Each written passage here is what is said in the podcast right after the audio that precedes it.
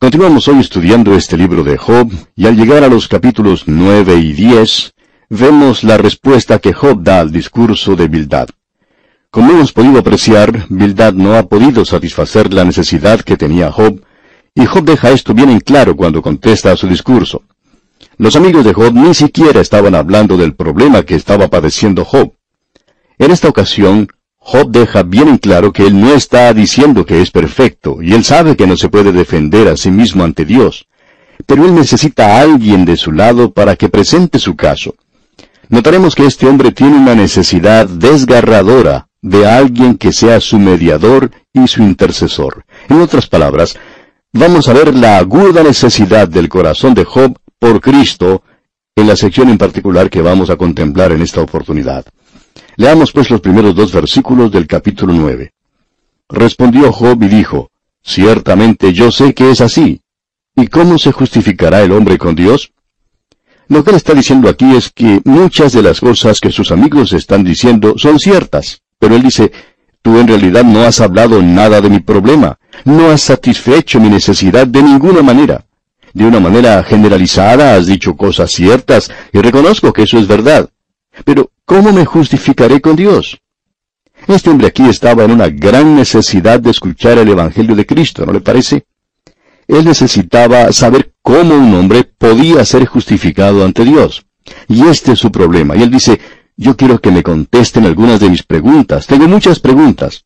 Y en realidad, su amigo Bildad no contestó ninguna de sus preguntas. Así es que escuchemos lo que Job tiene que decir. Él está hablando de Dios y dice entonces en los versículos 3 y 4 de este capítulo 9, si quiere contender con él, no le podrá responder a una cosa entre mil.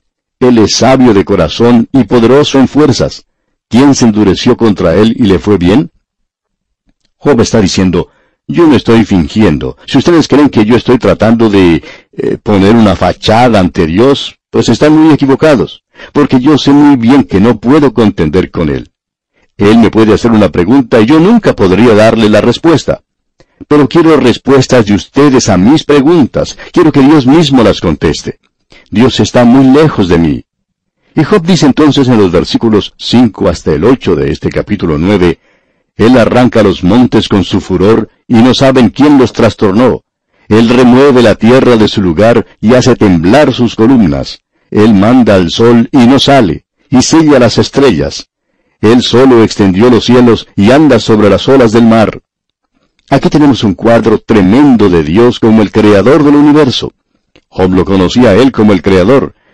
Pero Job no sabe nada sobre su gran misericordia en esta ocasión, y él nos presenta este cuadro aquí. Continuemos ahora con los versículos 9 y 10.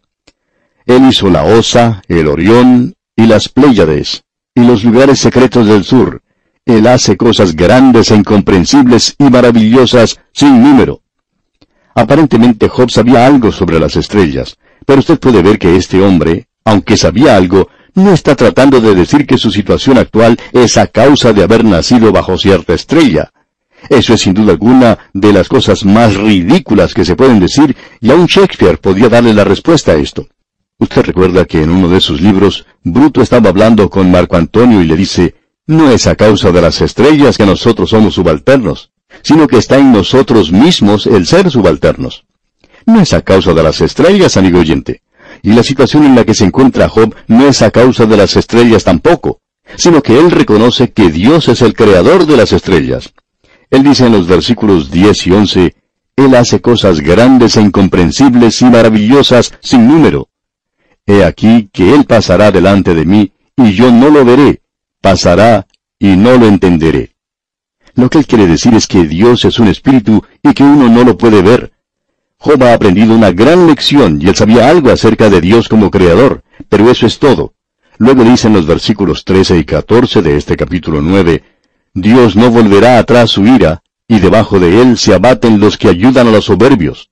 Cuanto menos le responderé yo y hablaré con él palabras escogidas. Job dice, yo no tendría nada que hacer en su presencia, no sabría qué decir. Y continúa en el versículo 16, Si yo le invocare, y él me respondiese, aún no creeré que haya escuchado mi voz. Job dice, yo no tendría nada que hacer, no sabría qué decir si él me hablara. Y prosiguen los versículos 17 al 19, porque me ha quebrantado con tempestad y ha aumentado mis heridas sin causa. No me ha concedido que tome aliento, sino que me ha llenado de amarguras. Si habláremos de su potencia, por cierto es fuerte, si de juicio, ¿quién me emplazará? Él está diciendo aquí, ¿cómo voy yo a presentar mi caso ante él? Y en el versículo 20 él prosigue, Si yo me justificare, me condenaría mi boca. Si me dijere perfecto, esto me haría inicuo. En otras palabras, Job está diciendo, si yo fingiese ser perfecto, pues mi boca me condenará. Pero veremos más adelante que Job tenía una alta estima de sí mismo. Créanos, amigo oyente, que él se estimaba mucho a sí mismo. Él no es el hombre que dijo, yo sé que dentro de mí, es decir, en mi carne, no mora cosa buena.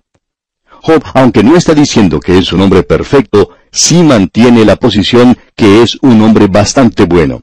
En realidad, él piensa que es justo. Pero él dice, reconozco que si yo tengo que presentarme ante Dios, no voy a tener oportunidad de defenderme. Esa es la misma posición en la que muchos hombres se encuentran en la actualidad y no conocen la palabra de Dios. Ellos piensan que pueden estar ante Dios y que podrán cumplir con las normas que Él ha establecido y que están en la actualidad agradándole a Él. Cierto hombre de negocios en cierta ocasión criticó a un pastor diciéndole lo siguiente.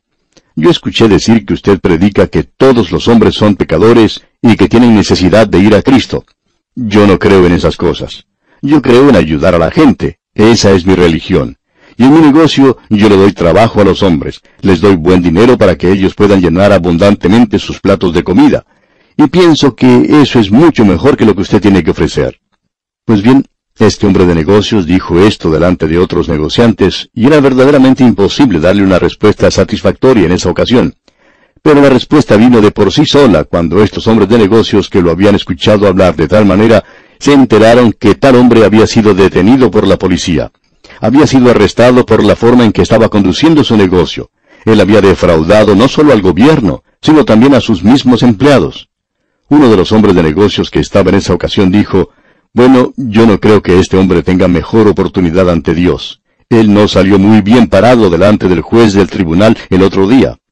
Se habían dado cuenta que este hombre no estaba dando tanta comida como decía a sus empleados.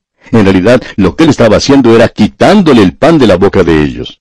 Y esto llamó mucho la atención de estos hombres, y varios de ellos decidieron ir a la iglesia desde ese instante y hasta uno de ellos recibió al Señor Jesucristo como su Salvador.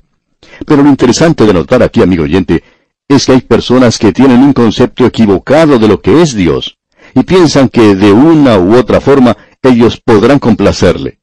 En realidad, Job siente que él puede estar ante Dios, pero no sabía cómo se podía defender a sí mismo.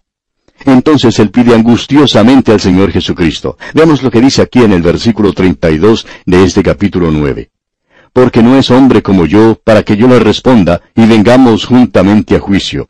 O sea que él está repitiendo lo que dijo en el versículo 20, donde dijo, si yo me justificare, me condenaría mi boca. Si me dijere perfecto, esto me haría inicuo. En otras palabras, si yo llego a estar en la presencia de Dios, Él podrá pensar algo que yo no estoy pensando en ese momento y no voy a poder darle una respuesta. Ahora, si Él fuera un hombre, entonces podría hablar con Él. Y esa es precisamente la razón por la cual Dios se hizo hombre, amigo oyente. Para que usted pudiera comunicarse con Él, para que usted pudiera entender a Dios, para que usted y yo nos pudiéramos comunicar con Él y para mostrarnos que nosotros no podemos alcanzar las normas establecidas por Dios. El único hombre que pudo alcanzar esas normas fue el Señor Jesucristo mismo, y ninguno de nosotros puede llegar a hacerlo ante Dios. Esa es la calamidad de muchas representaciones teatrales y de tantos libros que han sido escritos. El liberalismo ha sostenido por años que el Señor Jesucristo era simplemente un hombre e insinúan que Él era un pecador. Eso no se encuentra en la palabra de Dios, y en el único lugar donde pueden hallar cosas como esas es en sus propios corazones perdidos. El Señor Jesucristo fue sin pecado, pero Él fue un hombre, y yo puedo presentarme ante Él porque Él murió por mí en la cruz del Calvario, y Cristo me demuestra por medio de su vida que yo no puedo alcanzar las normas de Dios, y que necesito desesperadamente un Salvador. Y por medio de su muerte, Él me salva. Eso es lo que Job quiere decir. Leamos una vez más el versículo 32. Porque no es hombre como yo para que yo le responda y vengamos juntamente a juicio. Job está diciendo, yo no tendría ninguna oportunidad de sacar nada de allí. Él es Dios y yo soy hombre. Pero ahora Él es hombre, amigo oyente. Y luego Job dice en el versículo 33, No hay entre nosotros árbitro que ponga su mano sobre nosotros dos. Él dice, No hay un mediador entre nosotros, alguien que pueda poner sus manos sobre nosotros dos. Job está diciendo que si hubiera alguien que pudiera tomar su mano y ponerla en la mano de Dios, y que pudiera tomar su mano y la mía y unirnos de esa manera, si él pudiera hacer eso, entonces tendría un mediador. Y la palabra de Dios por medio del apóstol Pablo hablándole a un joven predicador dijo, porque hay un solo Dios y un solo mediador entre Dios y los hombres, Jesucristo hombre. Usted quizá conoce ese cántico que dice, pon tu mano en la mano del hombre de Galilea. Bueno, esa es una verdad a medias. Usted debe recordar que el hombre de Galilea tiene otra mano, y que esa mano está en la mano de Dios, porque esa es la mano de Dios, amigo oyente. Él es el hombre Dios. Qué gloriosa, qué maravillosa la petición que hace este hombre aquí.